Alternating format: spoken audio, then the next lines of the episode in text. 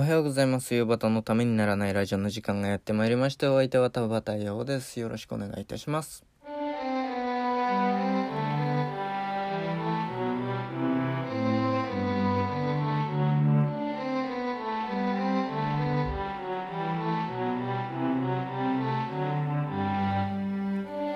改めましておはようございます。田畑陽です。はい、えー、5月が3日目になりましたね。えー、ここで素敵なニュースがございます。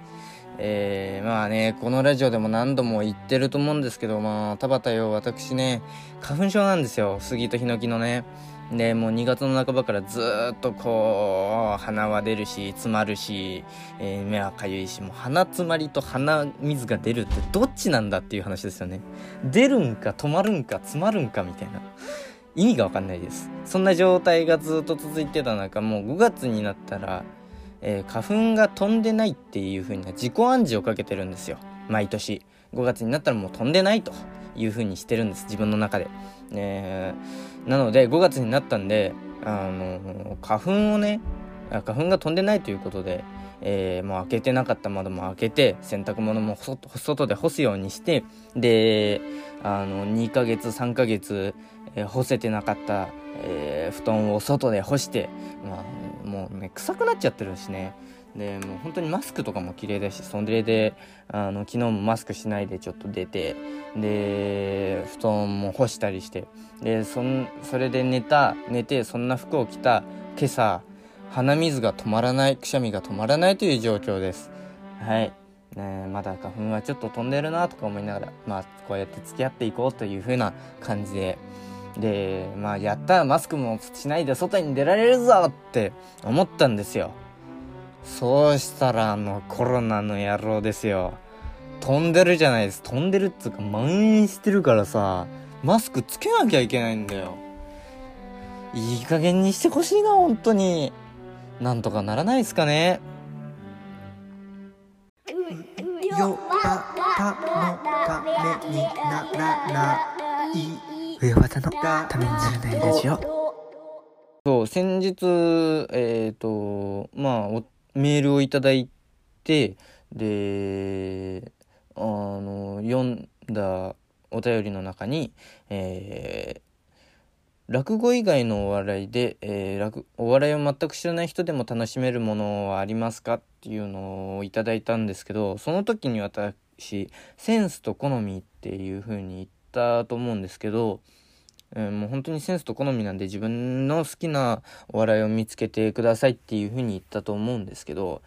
うーんとそれをねその放送を聞いた友人が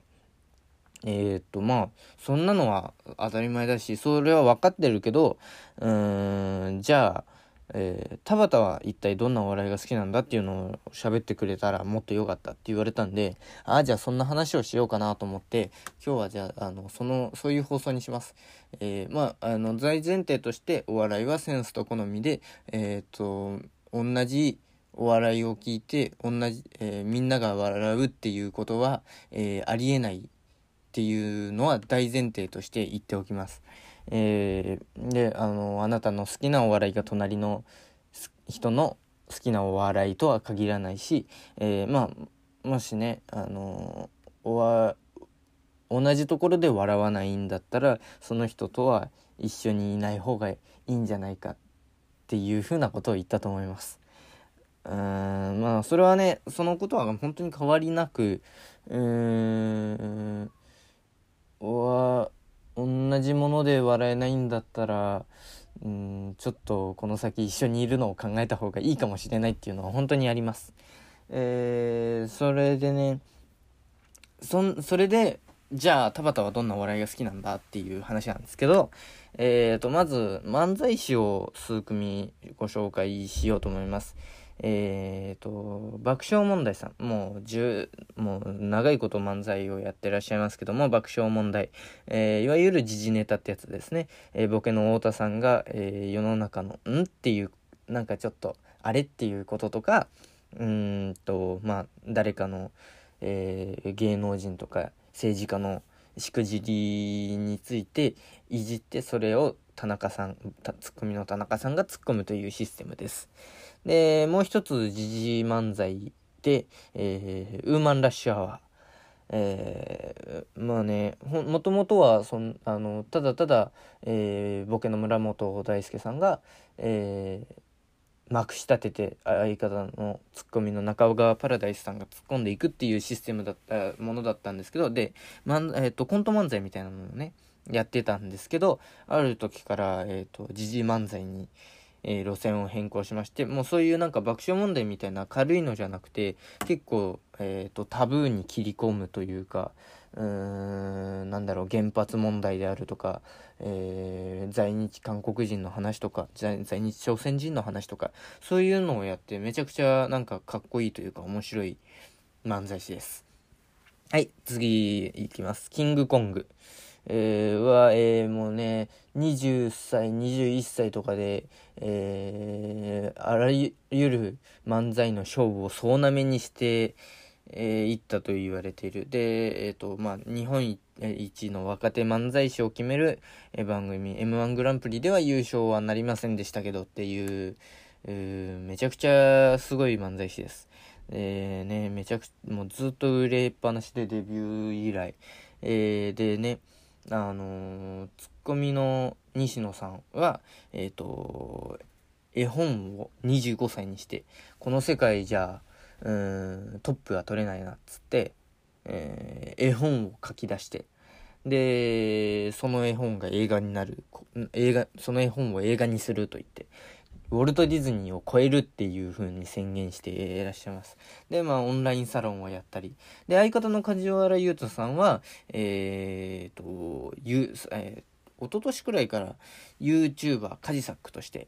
えー、活動されております。で、もちろんね、漫才もやったりしております。あと、もう一組、えー、ナイツ。ナイツはね、もう、まあ、時事系爆笑問題みたいな時事ネタを扱ったりあとはえっ、ー、と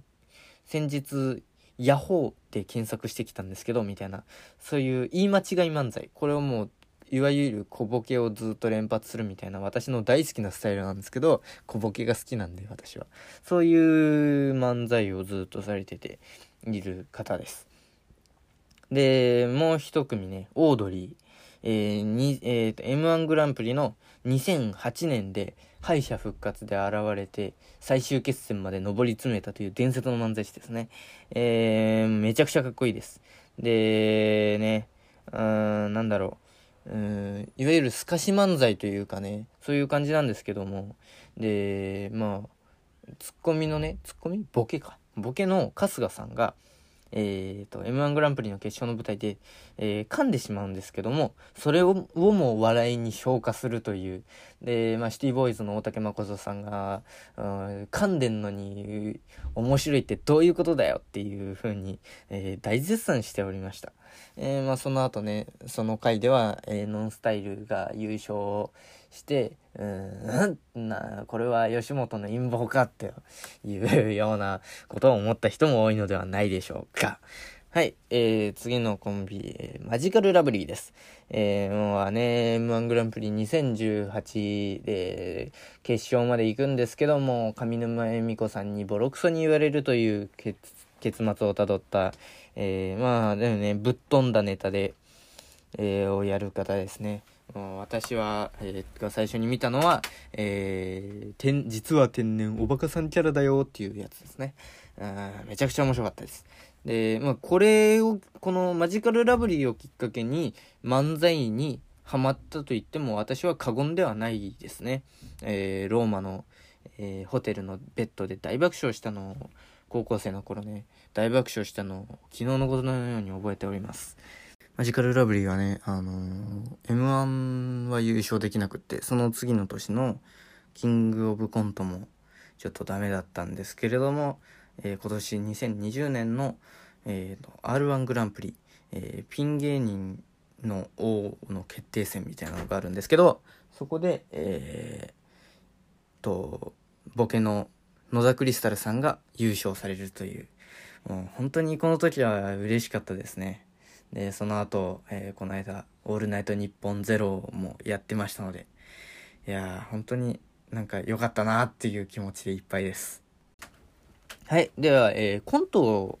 何組か紹介したいと思います。えー、1組目、東京03。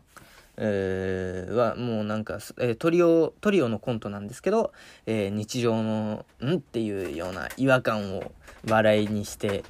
で、もうこれはね、本当にめちゃくちゃ面白くって、まあ多分、小学生とかでもわらわかる笑いなんじゃないかなと思います。うちのね、えー小学生の妹がいるんですけど、うん、彼女はめちゃくちゃこの東京03が大好きですね。はい、もう一組、えー小林健太郎さんを紹介したいと思います。まあこれで最後ですね。えー小林健太郎さんです。えーは、えーラーメンズ、カジャラ、KKP、ポツネンなどなどいろんなプロジェクトをやっておりますけども、で、あの、その、なんだろう。いわゆる誰も傷つかないお笑い、今流行りの誰も傷つかないお笑いっていうののもう先駆けになった人というか、うーん、これはなんか一線違ったお笑いを追求してるというか、とても面白いです。いろんな試みをやっていて、映像と合わせてみるとか、うーん、そういうお笑いをやってます。で、もうね、本当にね、知識がなくても、えーわかるお笑いをやってる方ですね。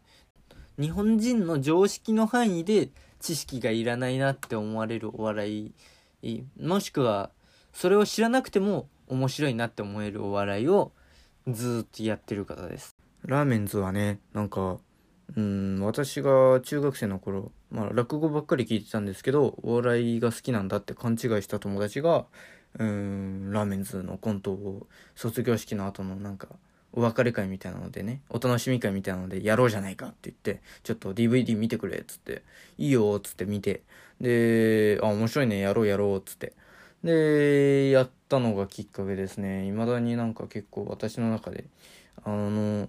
ラーメンズというか小林健太郎さんのお笑いって、うん、大きなところを占めてるなというふうに思います。ためにならないラジオはい、ということで今日は、えーお笑い、私の好きなお笑いについて、いろいろ語らせていただきました。えーそうですね。爆笑問題、ウーマンラッシュアワー、キングコング、ナイツ、オードリー、マジカルラブリー、東京03小林健太郎さんということで、えーまあ、ね、これを機会になんか、あ、こういう人がいるんだっていうのを知ってもらって、で、YouTube とかで調べてもらって、見てもらって、で、あ、面白いなと思った芸人さんを追っかけていただくとか、あの、あさっていただくとか、他にもね、まあ芸人さん本当にもう1000を超えているんで、この日本には。なので、もう本当にいろいろ見ていただいて、本当にその芸人の数だけお笑いの数があるんで、そういうのをいろいろ見て楽しんでいただければ、とにかくね、笑いを届ける仕事なんで、それ笑っていただければというふうに、芸人を目指してるものの端くれとしては思います。はい。それでは、この、上端のためにならないラジオでは、メール、LINE、Instagram、Twitter の DM、メッセンジャー等でのメッセージをお待ちしております。こんなコーナーが欲しい、こんな企画をやってほしい、このラジオに足りないもの、喋るお題、トークテーマ、質問、相談、ネタメールなど何でも受けたまっております。えーメールアドレスは、ビオバタ .tnr.gmail.com、ビオバタ .tnr.gmail.com、uyobata.tnr.gmail.com でございます。お間違いのないように、どしどし送っていただければと思います。それでは、また明日お耳にかかりましょう。田畑陽でした。ありがとうございました。